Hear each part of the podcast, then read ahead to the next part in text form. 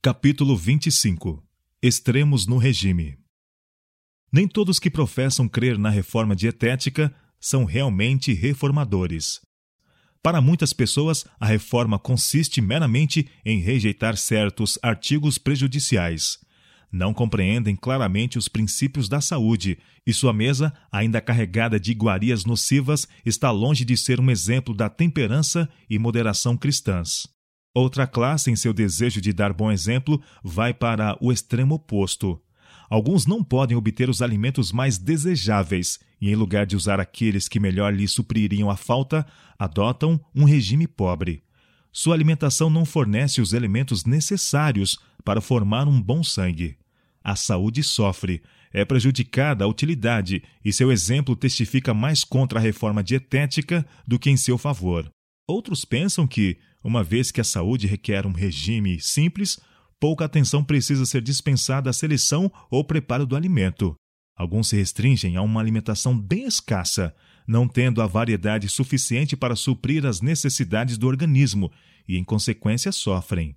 Os que não têm senão parcial compreensão dos princípios da reforma são muitas vezes os mais rígidos, não somente em viver segundo suas próprias ideias, como em insistir nas mesmas para com a família e os vizinhos.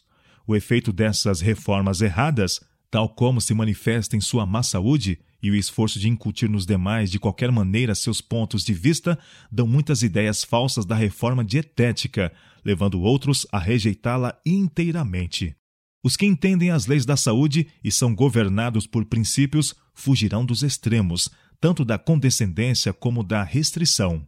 Sua alimentação é escolhida não meramente para agradar o apetite, mas para fortalecimento do organismo. Procuram conservar todas as faculdades nas melhores condições para o mais elevado serviço a Deus e aos homens. O apetite acha-se sob o controle da razão e da consciência e são recompensados com a saúde física e mental. Embora não insistam de modo impertinente em seus pontos de vista para os outros, seu exemplo é um testemunho em favor dos princípios corretos. Essas pessoas exercem vasta influência para o bem. Há verdadeiro bom senso na reforma do regime. O assunto deve ser estudado de forma ampla e profunda. Ninguém deve criticar outros porque não estejam, em todas as coisas, agindo em harmonia com seu ponto de vista. É impossível estabelecer uma regra fixa para regular os hábitos de cada um.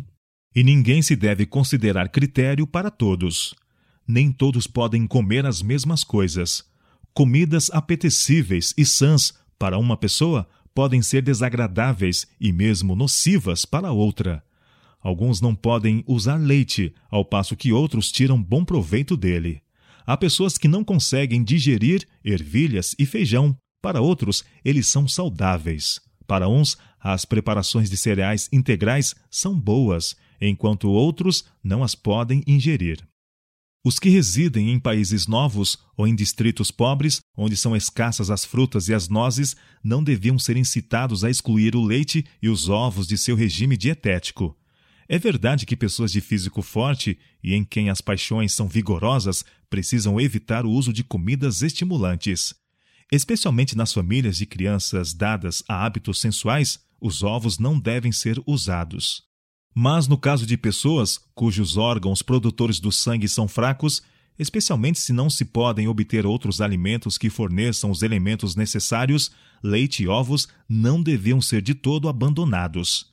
Grande cuidado, no entanto, deve ser exercido para que o leite seja de vacas sãs e da mesma maneira os ovos venham de aves sadias e bem alimentadas e cuidadas, e os ovos sejam preparados de modo a serem facilmente digestos. A reforma dietética deve ser progressiva.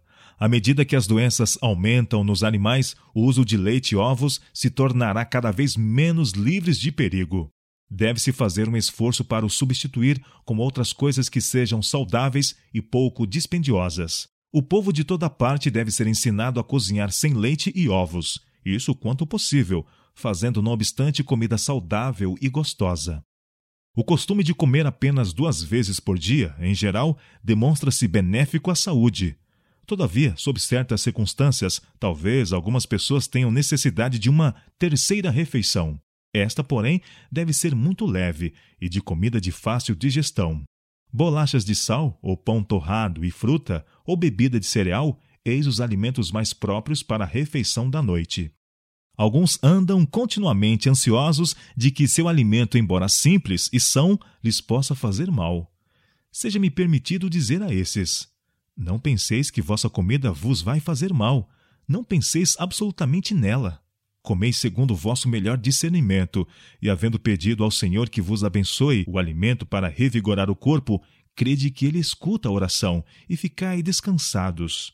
Se os princípios requerem de nós o rejeitar as coisas que irritam o estômago e desequilibram a saúde, devemos lembrar que um regime pobre enfraquece o sangue. Casos de doenças de muito difícil cura sobrevêm em resultado disso o organismo não é suficientemente nutrido, sendo a consequência dispepsia e fraqueza geral. Os que seguem tal regime não são sempre a isso forçados pela pobreza, mas o escolhem levados pela ignorância ou a negligência, ou para seguir suas próprias ideias errôneas de reforma. Deus não é honrado quando o corpo é negligenciado ou maltratado, ficando assim incapacitado para seu serviço. Cuidar do corpo, proporcionando-lhe comida saborosa e revigorante, é um dos principais deveres dos pais de família. É muito melhor usar roupas e mobília menos caras do que restringir a provisão de alimento. Alguns chefes de casa poupam na mesa da família a fim de proporcionar dispendiosa hospedagem às visitas. Isso não é sábio.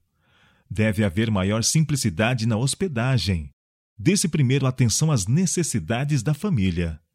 Uma economia destituída de sabedoria e os costumes artificiais impedem o exercício da hospitalidade onde é necessária e quando seria uma bênção. A quantidade regular de alimento deve ser de maneira que se possa receber de boa vontade o inesperado hóspede, sem sobrecarga para a dona de casa com preparativos extras. Todos devem aprender a maneira de comer e de preparar o que comem. Os homens, bem como as mulheres, precisam entender do simples e saudável preparo do alimento. Seus negócios os chamam muitas vezes aonde não conseguem obter comida saudável. Se possuem alguns conhecimentos da arte culinária, poderão então empregá-los bem. Considerai cuidadosamente vosso regime. Estudai das causas para os efeitos. Cultivai o domínio de vós mesmos. Mantende o apetite sob o domínio da razão. Nunca abuseis do estômago, comendo excessivamente, mas não vos priveis da comida saudável e saborosa que a saúde exige. As ideias acanhadas de alguns pseudo-reformadores têm sido um grande dano à causa da saúde. Os higienistas devem lembrar que a reforma dietética será julgada, em grande grau, pela mesa que eles provêm, e, em lugar de seguir uma orientação que a desacredite, devem de tal modo exemplificar os seus princípios que os recomendem aos espíritos sinceros. Há uma grande classe que se oporá a qualquer movimento reformador, por mais razoável, uma vez que imponha restrições ao apetite. Consultam o gosto em vez da razão ou das leis da saúde. Por essa classe, todos quantos deixarem o batido caminho do costume e advogarem uma reforma serão considerados radicais, por mais coerente que seja sua direção. A fim de que essas pessoas não tenham margem para crítica, os higienistas não devem tentar ver quão diferentes podem ser eles dos outros, mas deles se aproximar o quanto possível, sem sacrifício de princípios. Quando os que advogam a reforma de saúde vão aos extremos, não admira que muitos que consideram essas pessoas como representantes dos princípios da saúde rejeitem inteiramente a reforma. Esses extremos fazem frequentemente mais mal dentro de pouco tempo do que se poderia desfazer em toda uma existência de vida coerente. A reforma de saúde baseia-se em princípios amplos e de vasto alcance, e não a devemos amesquinhar com pontos de vista e práticas acanhadas. Ninguém, todavia, deve permitir que a oposição, o ridículo ou o desejo de agradar ou influenciar a outros o desvie dos verdadeiros princípios ou faça considerá-los levianamente. Os que são regidos por princípios serão firmes e decididos em colocar-se ao lado do direito. No entanto, manifestarão em todas as suas relações com os outros um espírito generoso e cristão e verdadeiro conhecimento.